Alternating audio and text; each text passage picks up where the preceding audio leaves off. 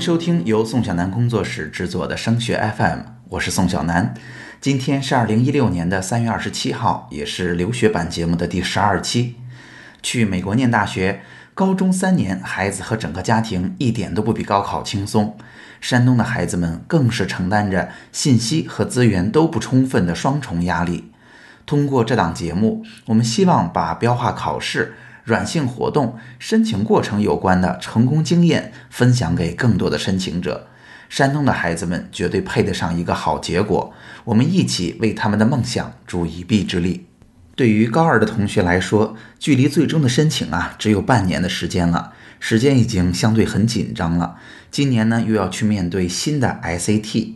当然，我们不排除有些同学已经考到了非常好的成绩，现在已经踏踏实实的准备去下校了。不管别人家的孩子是如何的洒脱，以我的经验呀，大部分的同学还是要考到最后的。在往年，有的同学呢已经拿到了还不错的成绩，但是往往这个时候啊，他们会感觉渐渐摸到了考试的门道，感觉只要再努力，成绩还能提高，所以会不甘心。那有的同学呢，还没有拿到一个足够满意的申请分数，所以他们当然还要努力。那今年又加上了换新题之前接连发生的重基金事件，所以现在连成绩非常高的同学心里也不踏实了。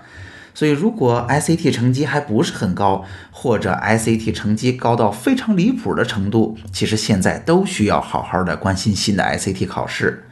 那针对要冲击前五十甚至前三十的同学，相信你们现在还都在艰苦卓绝的努力着。那面对新的 SAT 考试，现在处在不同阶段的同学应该如何安排考试时间才最理性、最可能拿到更好的成绩呢？我们今天的节目就给大家来分析分析。那首先要提一提啊，这个 SAT 考试看起来好像是不太乐观哈。一方面，现在呀我们还在等2016年的申请结果，那么绝对高分的同学，也就是两千三百加的同学，现在看来哈还没有拿到很好的录取结果，更多的呢，这些人是被放在了 waiting list 上，是被放在了等待名单上。当然，现在前十的学校在我们做节目的时候还没有大规模的出结果，那我们拭目以待了。到底是因为之前重基金的事件导致特别高的成绩在信任度上有问题，还是仅仅是二三十名的学校觉得这些同学呀对于我们来说 overqualified，就是成绩太高了，我们不敢要你。那另一方面呢，新的 ICT 考试啊还没有特别靠谱的培训。在三月份，美国首先考了一次新的 ICT，很多的培训机构老师也去报了名，想去美国参加这一次考试。但是结果大家都知道，所有十八岁以上的考生，三月份的这次考试都没让考。相信 College Board 也是担心会出现泄题的状况。那么，因为标化考试又不仅仅是 SAT，所以我们在讨论时间安排之前，一定还是要有一个重要性和难度的综合考量。在重要性的方面，显然托福是最重要的。那托福之后，前六十的学校基本会要求 SAT 一，大部分前三十的学校是要 SAT 二的。那只有在面临最激烈的竞争的时候，也就是前三十甚至前二十的竞争当中，AP 的成绩才会比较起作用。那对于难度来说，大家知道，托福就是 Test of English as a Foreign Language，它是给母语不是英语的人考的，所以它考察的更多的是你的听说读写基本的生存能力。那 SAT 呢就难一些了，它已经相当于是美国的高考了，我们要跟母语本身就是英语的孩子考相同的考试。那其中 SAT 一难度比较高，大家也都比较了解。那 SAT 二呢是分学科的考试，因为我们在国内的学科学习还是比较过硬的，所以只要不选陌生的、特别难考的学科，一般来讲问题不是很大。问题主要是在词汇上了。那这几个考试的难度顺序我们就不难排出来了，应该是 SAT 一、SAT 二，然后是托福。说完了这些背景信息哈，我们赶快言归正传，我们应该如何安排时间呢？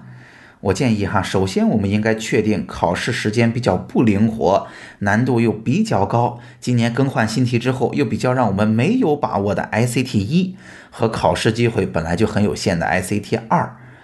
大家知道哈，ICT 考试每年只有五月、六月、十月、十一月、十二月和一月这六次考试。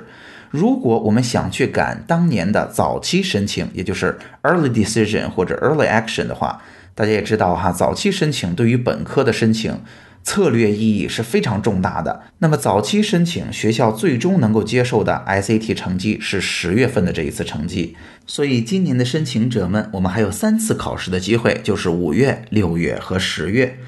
那么在这几个月考试啊，是各有利弊的，我分别说给大家听一听。五月、六月份。更改后的新 SAT 一刚刚开始，所有的考生都没有经过良好的培训，考试的技巧可以说是训练不足的。这时候呢，却比较适合那些英语底子特别好、硬实力非常强的考生来考，因为毕竟啊，SAT 考试不仅仅是看卷面分数，还要看成绩的分布，也就是别人考的怎么样，对我们最后的成绩也是有影响的。所以，如果硬实力足够好，适应的足够快。打乱战可能更有机会获胜。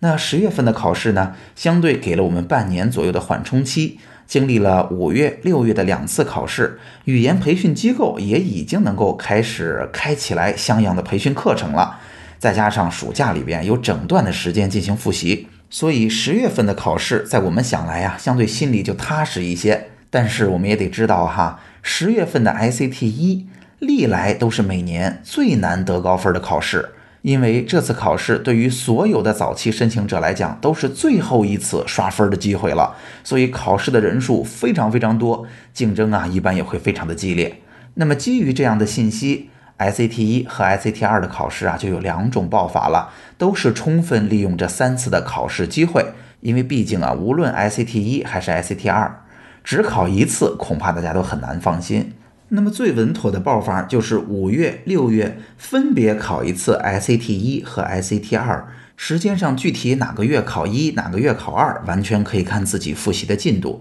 在十月份呢，我们再考一次 SAT 一，这样考的优点呢，就是我们没有错过任何的机会。两次最难的 SAT 一拉得比较开，既在第一时间做了尝试，积累了考场的经验，又有充足的时间去做调整和改进。给了最难的考试最充分的准备时间，同时呢，ICT 二还得到了兼顾。那当然它也有缺点，大家知道，五到六月份期间，学生们的考试强度其实是非常高的，不但要考 ICT 一、ICT 二，很多同学还要考 AP。这时候呢，还会有学考和期末考试来凑热闹，所以所有的考试都赶在了一起。而且大家注意了，这些考试的内容还都不一样，所以啊，还是非常挑战的。不过，一般对于国际部的同学来说，学校会有针对性的安排，不会把大家弄得这么惨哈。那对于非国际班的同学，至少在目前，学校还都可以网开一面，给予照顾的。所以大家记得，如果你有特殊的安排和要求，要提前跟学校、跟老师做好沟通。那相信这种比较稳妥的报考的时间安排，是适合于绝大部分的高二的申请者的。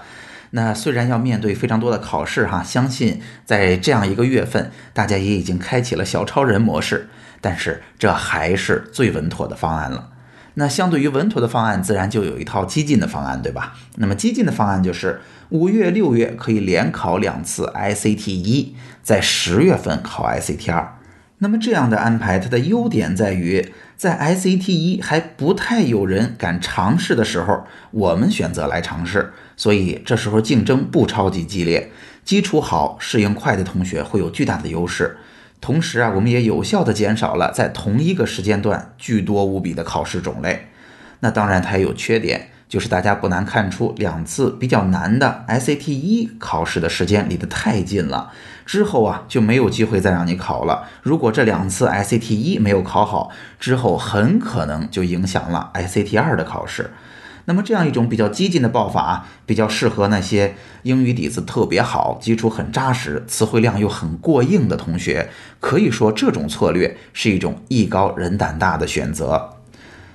那当然，说完了 SAT，还是要提一提托福哈。如果我们觉得托福还没有拿到一个满意的成绩，或者托福我们还能考得更好的话，建议我们完全可以在暑假里边分出一个整块的时间来进行复习，在暑假或者暑假快要结束的时候进行一次托福考试。那至于四五月份，在我们现在的学期当中呢？建议大家除了积极的参加公益活动和学校组织的各种活动以外，能够最充分利用学习之中时间的，又对申请特别有帮助的，其实是参加比赛。因为在这个时候，同学们都在一起，很容易组成团队，集中的进行训练。那么当然，如果你现在的标化考试能够达到一个基本满意的程度了，那我会建议你四五月份就应该开始寻找暑假里边有没有机会做一个跟自己的申请思路很相关，又能做的挺深入、很有价值的活动了。好，总结一下，今天主要分享的是对于即将面临申请的高二的同学来讲，面对新的 SAT，如何安排考试时间才是最合理、最有效的。当然，同时在最后，我们也捎带提了一下，在学习当中值得穿插进行的软性背景的提升，怎么做会更有效？好，今天的节目就到这儿。如果您正在寻找踏实放心的留学申请服务，欢迎来到升学 FM 的留学群，找到我们。升学 FM 留学群的群号是三四幺五二九八七五，宋小楠工作室的微信、QQ 都是幺幺四五四五二二七七。升学 FM，让我们在孩子申请的道路上相互陪伴。我们下期见。